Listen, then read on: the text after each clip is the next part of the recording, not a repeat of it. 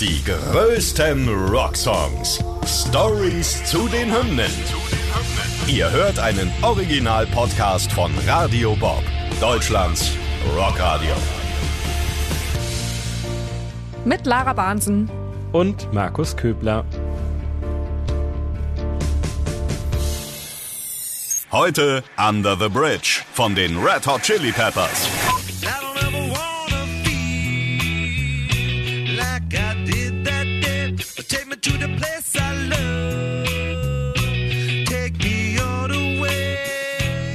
Also, heute wieder mal ein Song, der fast nicht veröffentlicht wurde, wenn es nicht eine wichtige Person gegeben hätte. Diese Person ist diesmal Rick Rubin, der Produzent der Chili Peppers. Auf seine Rolle kommen wir heute auf jeden Fall zu sprechen.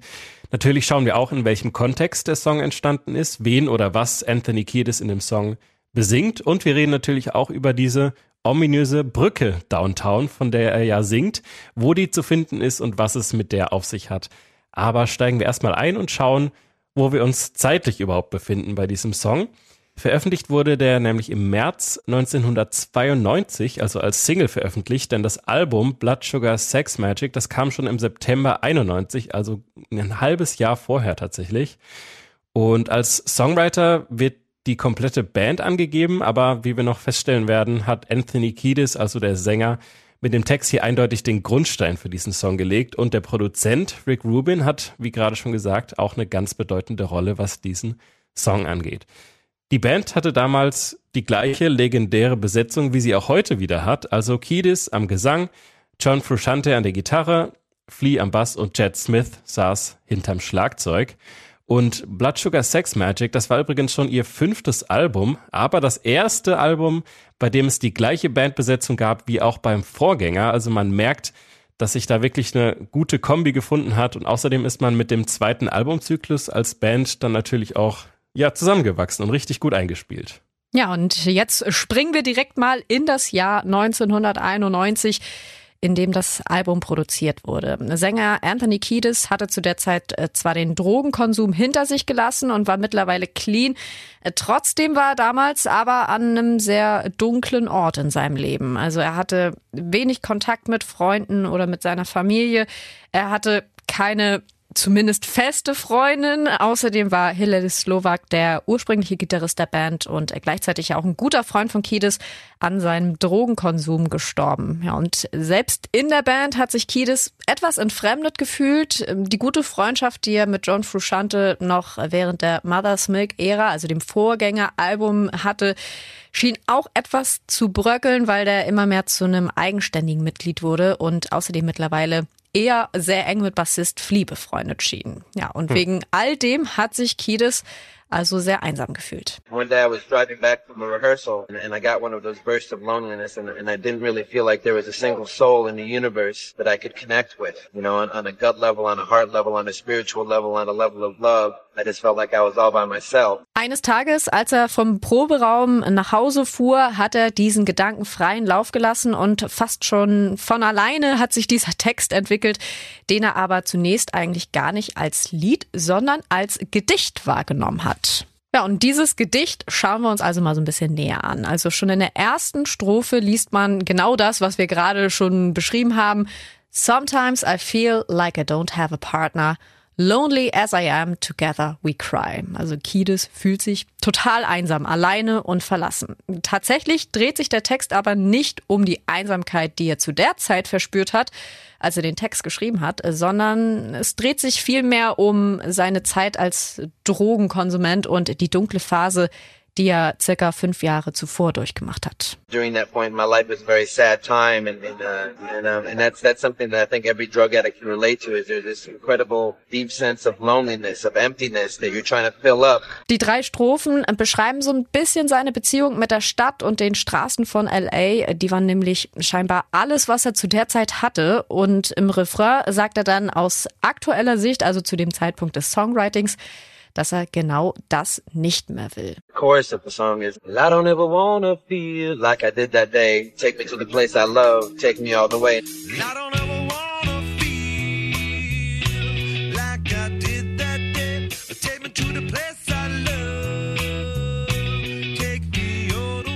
Place I love where I am now, making music with, with my band, which is to me the most sacred thing that I have going. Also The Place I Love ist für ihn, mit seinen Bandkollegen Musik zu machen, denn dabei fühlt er sich einfach wohl und es ist das, was er gerne machen will. Ja, sehr schön. Und äh, diese Brücke, die er dann am Schluss noch besingt und die auch für den Songtitel verantwortlich ist, die existiert auch wirklich. Ähm, dort hatte er sich immer wieder mit seinem Kumpel Mario getroffen, um dort eben Drogen zu konsumieren. Er verbindet das alles aber natürlich auch mit vielen Schattenseiten. There's one little lyrical phrase that comes in at the very end of the song.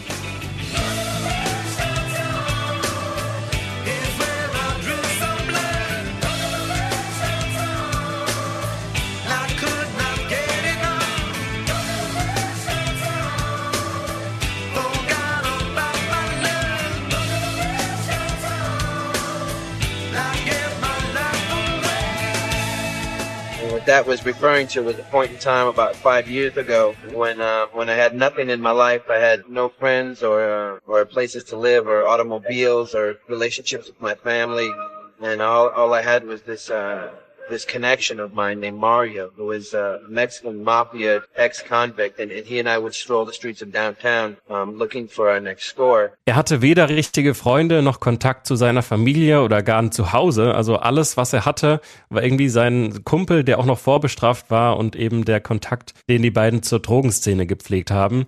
Sicherlich auch keine einfache Phase seines Lebens, das merkt man hier ganz klar. Und ähm, welche Brücke das genau ist, von der er hier erzählt, das ist natürlich ja gerade in Fankreisen ein ganz großes Thema. Kiedis hat das bis heute nicht verraten, welche Brücke er meint. Ein bisschen kann man es eingrenzen, da sie sich ja scheinbar downtown in LA befindet. Außerdem hat er mal gesagt, dass ein Freeway darüber führt. Aber selbst davon gibt's natürlich einige. Also so richtig grenzt das die Auswahl dann auch nicht ein. Kiedis hat aber auch mal gesagt, dass er es gar nicht öffentlich machen möchte, weil er nicht will, dass die Leute danach suchen. Also ist natürlich auch verständlich, gerade wenn er damit so eine dunkle Zeit seines Lebens verbindet. Ja, es wird also wahrscheinlich nie richtig aufgeklärt werden, aber so ein bisschen Mystery braucht so ein Song ja auch. Also vielleicht ist es ganz gut so. Ja, genau. Jetzt wissen wir also, worum es in dem Song geht. Springen wir nochmal zum Zeitpunkt der Entstehung zurück. Für Kiedis war das alles ja nur ein einfaches Gedicht. Er kam zu Hause an und hat den Text auch niedergeschrieben.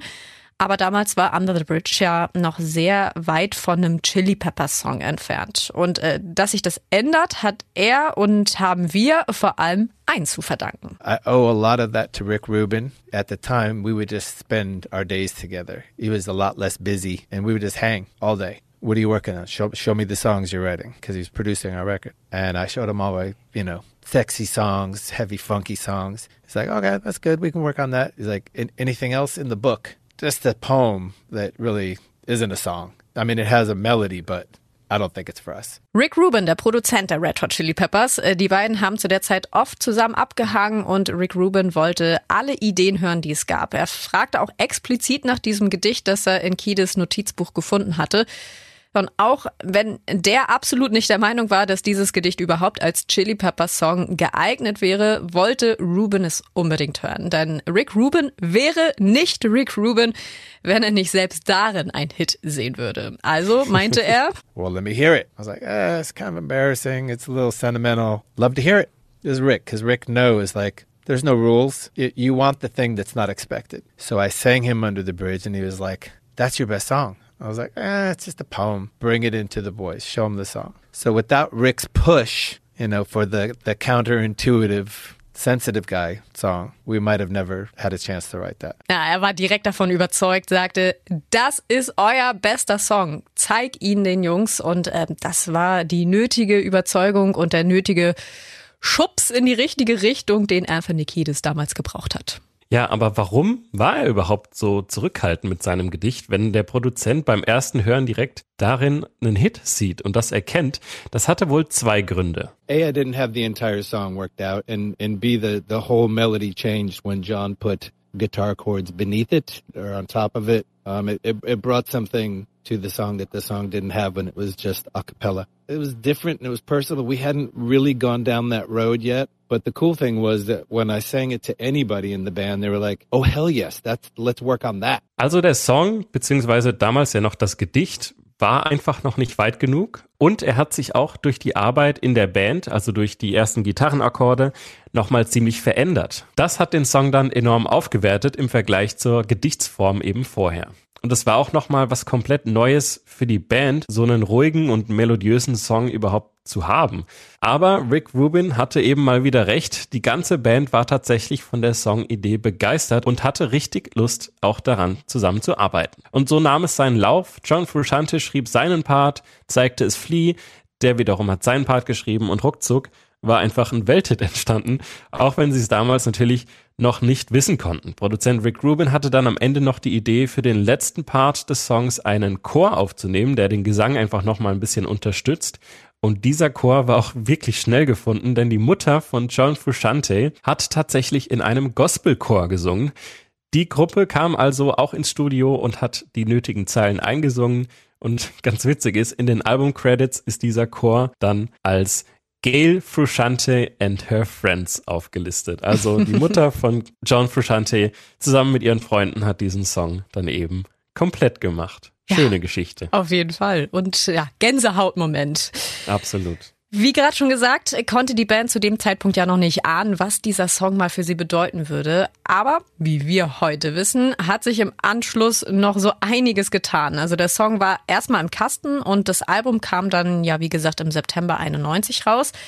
Mit der Albumveröffentlichung war Give It Away als erste Single erschienen und es sollte später noch eine zweite folgen. Das Label Warner Brothers hat Under the Bridge vorgeschlagen, wollte sich aber erstmal live davon überzeugen und so waren so ein paar Label-Mitarbeiter mal auf einem Konzert der Chili Peppers, um sich das halt live anzuschauen. Da hat Kiedis dann aber ausgerechnet bei Under the Bridge seinen Einsatz verpasst und die erste Strophe blieb einfach erstmal leer, beziehungsweise ein Instrumental. Richtig blöd gelaufen, könnte man jetzt halt meinen, aber plötzlich fing das gesamte Publikum lautstark an, den Text zu singen. Nach dem Konzert hat sich Kiedis dann bei den Labelkollegen entschuldigt, dass er es halt voll verkackt hat, aber äh, die waren alleine durch das Publikum mehr begeistert, als sie das von ihm alleine wahrscheinlich jemals hätten sein können. Denn wenn das gesamte Publikum einen Song mitsingt, war ja klar, äh, dass das die neue Single sein musste. Vielleicht hat es sich einfach gefügt. Vielleicht sollte es so sein, dass er diese Stelle vergisst und das Publikum dann quasi das Label überzeugt. Ja. Ja, und dass das die richtige Entscheidung war, das ist ja heute auf jeden Fall unbestritten. Und es geht ja fast so weit, dass dieser Song zusammen mit dem Album natürlich die Chili Peppers zu absoluten Weltstars gemacht hat und damit auch einen neuen Abschnitt in ihrer Karriere eingeleitet hat. Davor waren sie ja noch so eine, ja, recht unorthodoxe Hardcore-Funk-Rap-Band. Danach haben sie plötzlich einen Hit nach dem anderen geschrieben, haben wahnsinnige Erfolge auch im Mainstream eben verzeichnet und ja, haben sich einfach zu einer neuen Band mit einem neuen Sound entwickelt. Und da merkt man auch nochmal, dass Under the Bridge zum Zeitpunkt der Veröffentlichung einfach ein total untypischer Song war. Und eigentlich war die ganze Platte untypisch, aber hat dann doch eben letztendlich den zukünftigen Sound der Band maßgeblich geprägt. Und auch in den Charts konnte die Single ziemlich große Erfolge verzeichnen. In den Billboard Hot 100 ist sie auf Platz 2 gelandet, in Belgien und den Niederlanden sogar auf 1, auf Platz 7 in Dänemark und auf Nummer 11 in Deutschland. Außerdem gab es noch eine Platinum-Auszeichnung für ganze 6 Millionen Verkäufe, was ja auch einfach eine absurde ja, Zahl für einen Song ist. Ja, es gibt auch noch eine ganz wundervolle Geschichte, die zeigt, wie erfolgreich dieser Song einfach war. Folgendes hat Anthony Kiedis nämlich mal in einem Interview erzählt. The hardest of the hard, the gangsters of LA. I'll be riding down the Sunset Boulevard and I'll hear Under the Bridge coming out of a lowrider. And it is the toughest, scariest, most, you know, loked out looking dudes just melting with Under the Bridge. Mm. I'm like, okay. That was, that was a day well spent in writing that song. Also er hat mal mitbekommen, wie richtig harte und böse aussehende Gangster in ihrem Lowrider an ihm vorbeigefahren sind und dort eben Under the Bridge komplett gefühlt haben. Also die Nummer lief richtig laut in dem Auto und die haben lautstark mitgesungen und es einfach, ja, komplett eingenommen, diesen Song. Und allein diese Vorstellung ist wirklich herrlich. Und ich glaube, das fasst diese Nummer auch ziemlich gut zusammen, was dieser Song oder was die Band mit diesem Song erreicht hat. Ja, absolut. Also ich würde lügen, wenn ich sagen würde, ich hätte den Song nicht auch schon öfter mal so richtig gefühlt. Die größten Rocksongs. Stories zu den Hymnen. Ihr wollt mehr davon? Bekommt ihr jederzeit in der MyBob-App und überall, wo es Podcasts gibt. Und die geballte Ladung an Rocksongs gibt's nonstop in den über 50 Rockstreams, in der App und auf radiobob.de. Radio Bob, Deutschlands Rockradio.